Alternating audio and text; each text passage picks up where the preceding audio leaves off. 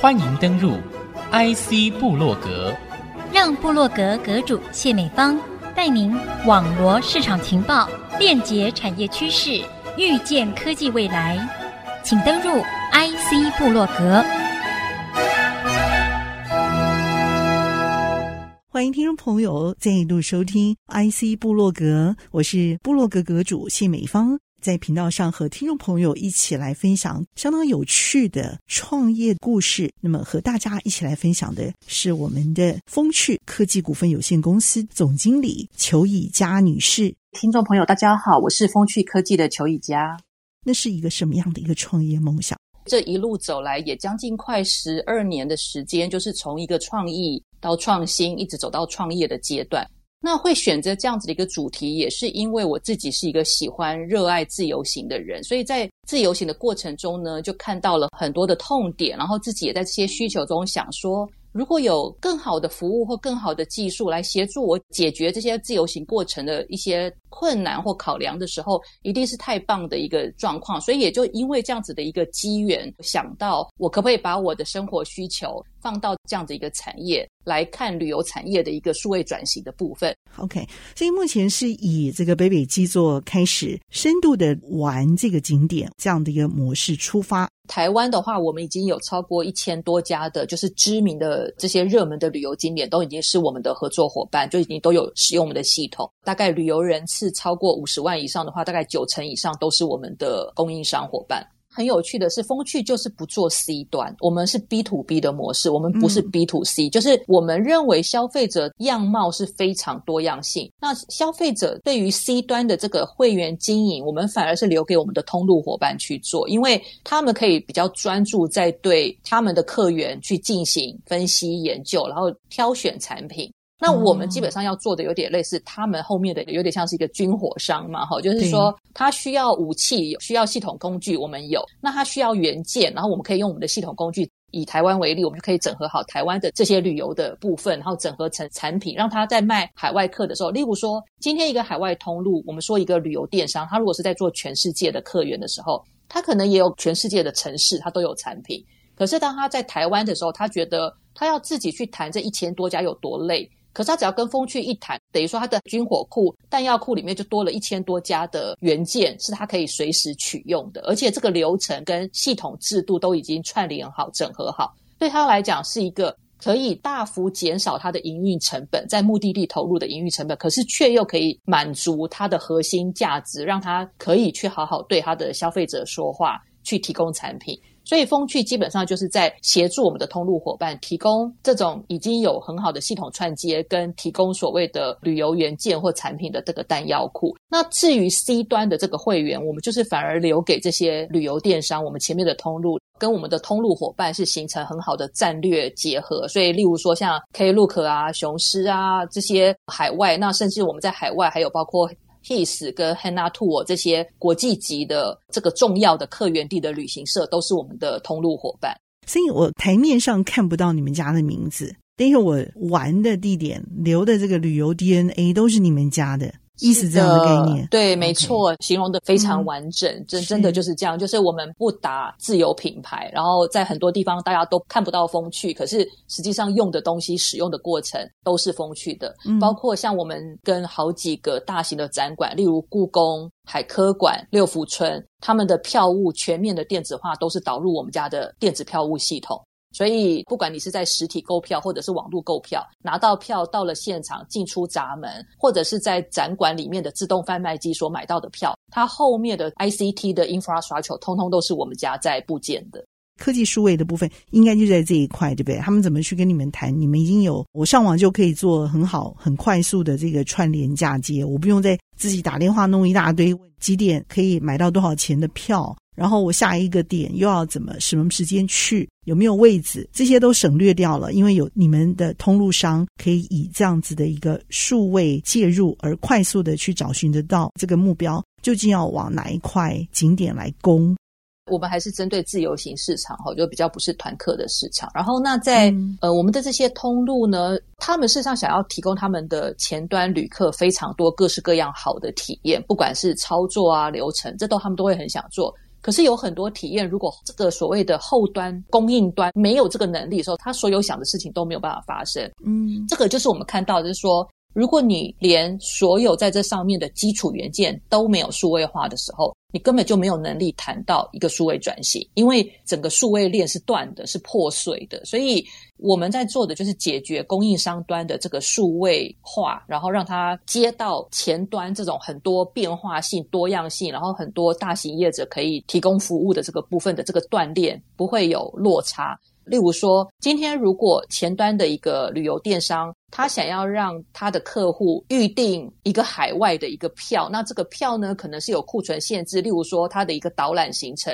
可是这个班次每一次可能就三十人。如果这个旅游电商，他基本上要每次收到一个需求，都要打电话或者用 Line 去跟他的那个供应商确认还有没有库存，然后他再回报给他的客户。这个就是实在是不符合现在所谓网络或数位上面做到的一个价值。可是我们帮他能够做的，就是他事实上我们整个系统串接完的时候，他的消费者直接在第一线，就是他第一线的页面，他就可以查到在哪一个时期、哪个时段还有多少票，有没有库存，有没有成团，这个金额跟消费就可以直接在动动手指头就可以把它全部完成，而且在中间完全不用透过中间还要再回头打电话确认。然后再一个一个 confirm，然后甚至还有可能会出错的状况。所以所谓库存的中央管控跟前台的预定，这个就是科技可以很快做好。能够做到这点，也就是因为我的供应商必须要在我的系统里面被我去数位化。如果他没有，例如说他还是只接受打电话，连电脑都没有，那基本上他就没有办法谈到数位化这件事。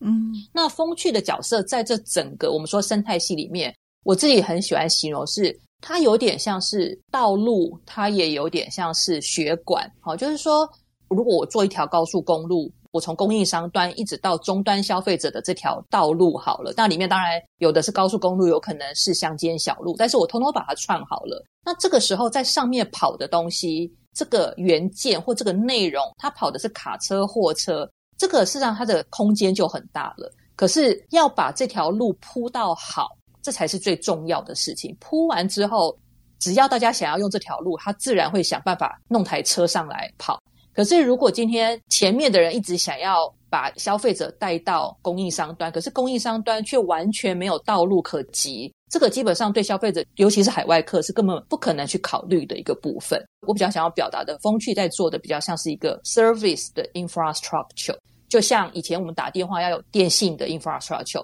交通会有交通的 infrastructure，所以风趣想要打造的是在旅游生态系里面的一个 software 的 infrastructure，或者是 service 的 infrastructure。然后那因为这样子的一个介入，才能够让在上面更多好价值的这些元件或内容，或者是旅游产品，才有机会跟各个通路去对口，跟各个海外的消费者去接触到。这个是我们的一个设计，这整个所谓的服务架构或商业模式的一个基础想法。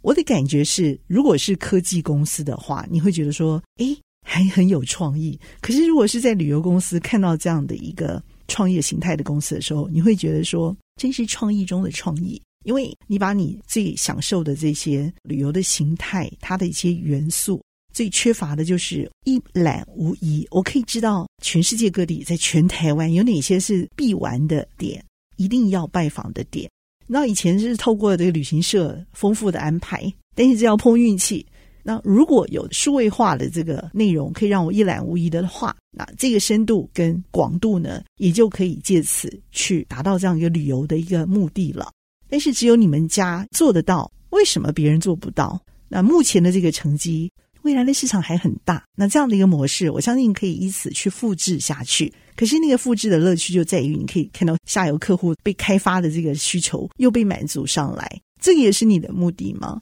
还是回到我一开始说的，就是说我真的觉得创新是一个非常非常有趣的事情。我们有很多想法，那因为我们过去所累积，例如说我自己是念商科，可是后来进到工研院接触到科技，然后我自己喜欢旅游，然后我把这三个东西的元素慢慢在我想要做的事情里面去做整合开创，不断会有新的想法出来，然后我可以去验证它。老实说，光这件事，我觉得它的价值对我而言就已经非常非常的值得跟有趣了。然后在这里面会有很多的人生体验。看得到的是，当我们这个拼图越拼越多块，然后越来越多生态系的伙伴来支持我们，来加入跟我们一起打造愿景的时候，我会觉得有点类似，我们是选到了一个对的课题，然后在一个未来的发展趋势里面找到了一个我们可以有贡献的地方。然后呢，我们在这个生态系里面也越来越多跟我们有同样梦想跟想法的人，会形成我们的合作伙伴，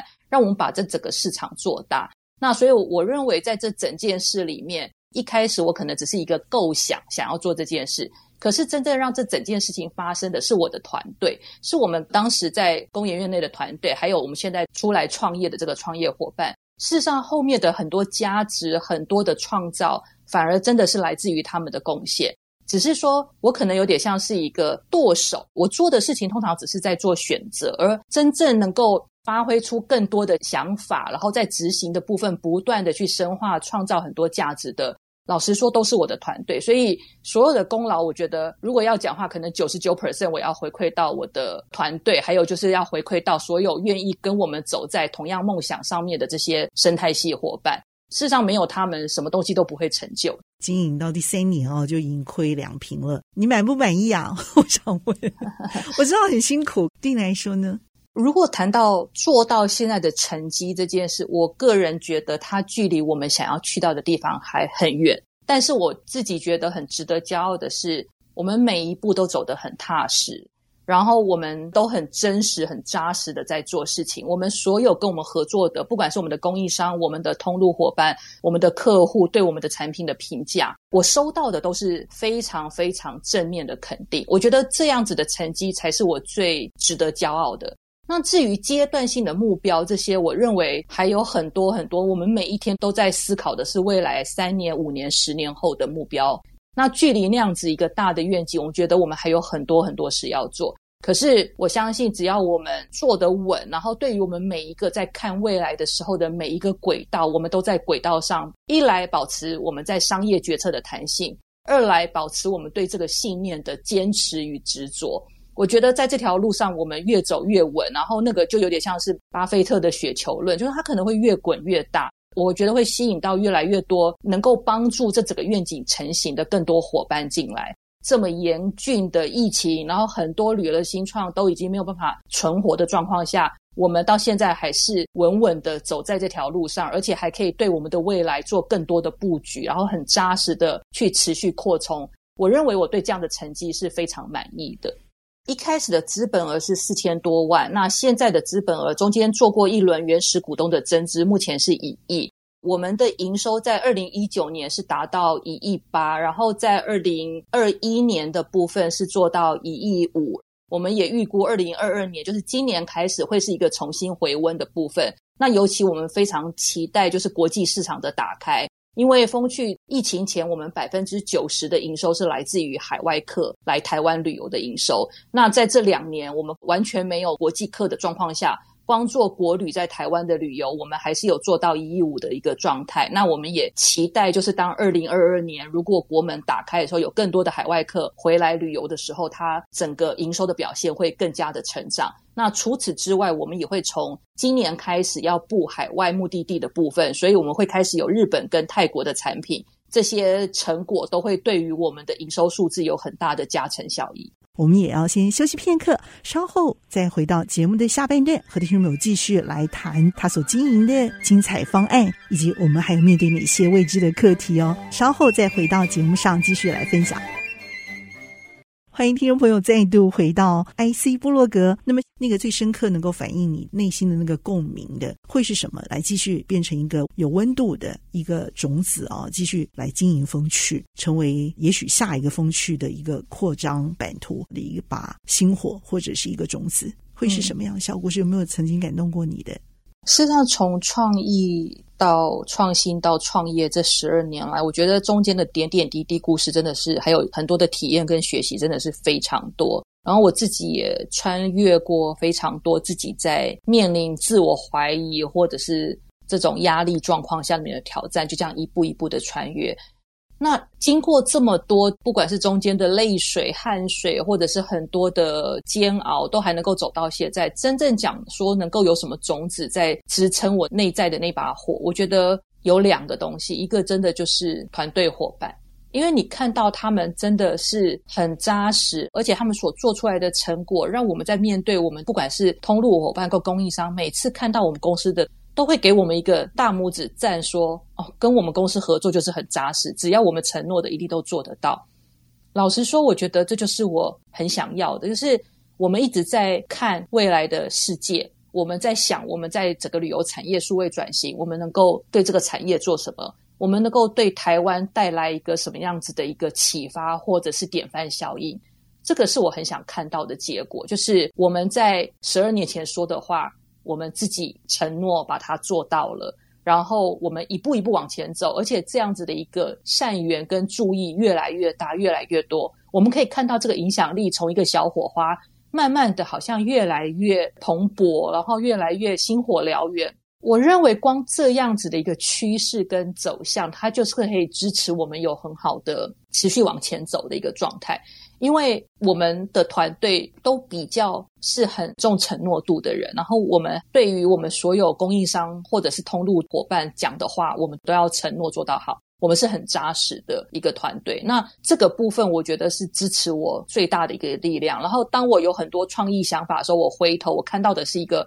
扎扎实实的团队。然后他们并不会害怕挑战，他们愿意跟我一起前进。然后如果我讲的东西在现在还没有发生，那他们也会把它放在心中。也许我有很多想法，在两年后我就看到它成型。我认为这些东西都是给我很大很大莫大的一个支持跟鼓励。就是只要我们走在对的路上，我们就会有越来越多的人来跟我们一起前行。我觉得这个是支持我持续往前走一个最大的动能。我想问一个小问题哦，你员工旅游会怎么玩？有两个，一个是说我们之前人数还没有到这么大的时候，我们是办过两场，一场是到基隆去海钓，然后一场是到阿里山玩，那都是在我们自己的场域里面玩。但是基本上等到团体出去，它还是有点像是团体旅游的模式。但是我们因为公司也有旅游补助，就像我们在疫情期间没有办法做员工旅游的时候，我们也让我们的员工在我们自己的产品里面。在一个额度内，随他们去选择我们的旅游产品，那他就可以跟他的家人一起去旅游。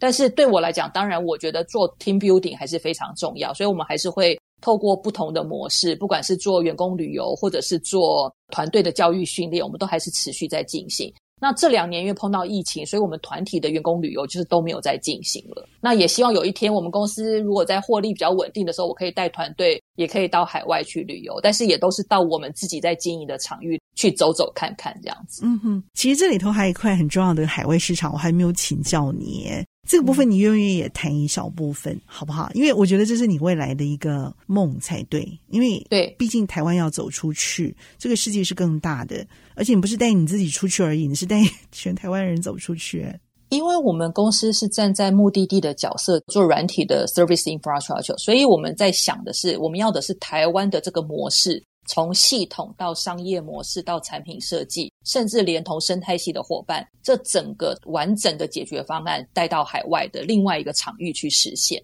所以，我们接下来要做的，事实上两年前我们本来就打算做了，可是现在就是因为疫情，我们现在开始从今年开始做，所以我们会在日本的冲绳跟泰国开始作为我们的第一步。然后把台湾的这个模式逐步的，因为我们在台湾试了非常多的模式跟功能系统，那我们到海外的话，会从切入最简单的，也就是像这样子的一个主题型套票，就是所谓的 Day Pass 的概念，去跟海外的供应商来谈合作。谈完目的地之后呢，就可以跟我们原本生态系的这些通路伙伴，透过他们来对到他们的客源去进行贩售。所以我真正想做的是 solution 的输出。并不是真的在想的是产品本身的内容哈，例如说它到底是景点还是游程，或者是餐厅住宿券。我要的是风趣在台湾做的这整个 model，连同生态系的 ecosystem，我们是可以整个带到海外复制，而且这上面累积的资产，我的复制我在台湾做了五年，我在海外我是不是可以在三个月内把它做出来？这个是我最想去验证创造。可是，如果这件事我们把 SOP，因为第一个点一定都是比较困难的。如果我们用台湾的经验，已经是很有逻辑跟很有系统化的在海外去进行复制的时候，我可以缩短多少的时间，降低多少的导入成本。那当我拿到这个产品之后，我能不能同样创造出跟台湾一样亮眼的成果？那这样子的部分，如果我把这个模型建立完之后，那我以后到第二个目的地、第三个、第四个、第五个海外目的地的时候，我相信我们一定会越来越有效。这个就是我自己在看我们对于海外拓展，那走到国际，把台湾的这样子的一个实验的 solution 拿到海外，能够去做落地，这个是我在做这个计划的 day one 就一直在想的事。所以我现在也只能说，我持续走在我在这整个梦想的 day one 的那个起心动念，我一直走在这条路上，而且还持续在进行。我期待看到这样子的一个啊、完全不一样的这个风趣。那如果这个模式也能够在国外的市场啊成功的复制下去的话，我相信那会是一个非常大的一个国际型的公司，让全世界的人看见台湾。但是这个看见是用他们在不经意之间，因为旅游的行脚而晋升在当地的一个文化氛围当中。却可能还不知道风趣本身所做的事情，我觉得这是一个非常非常低调而伟大的工程，这就更好玩了，对不对？谢谢。我想台湾真的也不是有很多的隐形冠军吗？我们也朝向那样子的一个梦想前进的。OK，太好了哦！你一定要加油哈，一定要圆梦。谢谢。听了都会觉得替你鼓掌叫好。然后谢谢谢谢，忍不住就当你的股东了，这样子。谢谢谢谢。事实上，走了这么多年，我觉得对这方面的信心，就是对自己可以走下去的信心，也越来越高了。真的是在空中经历了一场好玩又有内涵的深度旅游。其实，透过我们的风趣科技数位转型，达成的目标。谢谢风趣塑造的新的旅游文化跟新的科技工具，非常的谢谢我们的创办人裘以佳总经理精彩的分享。谢谢美方，谢谢各位听众，下次再会喽，拜拜。拜拜。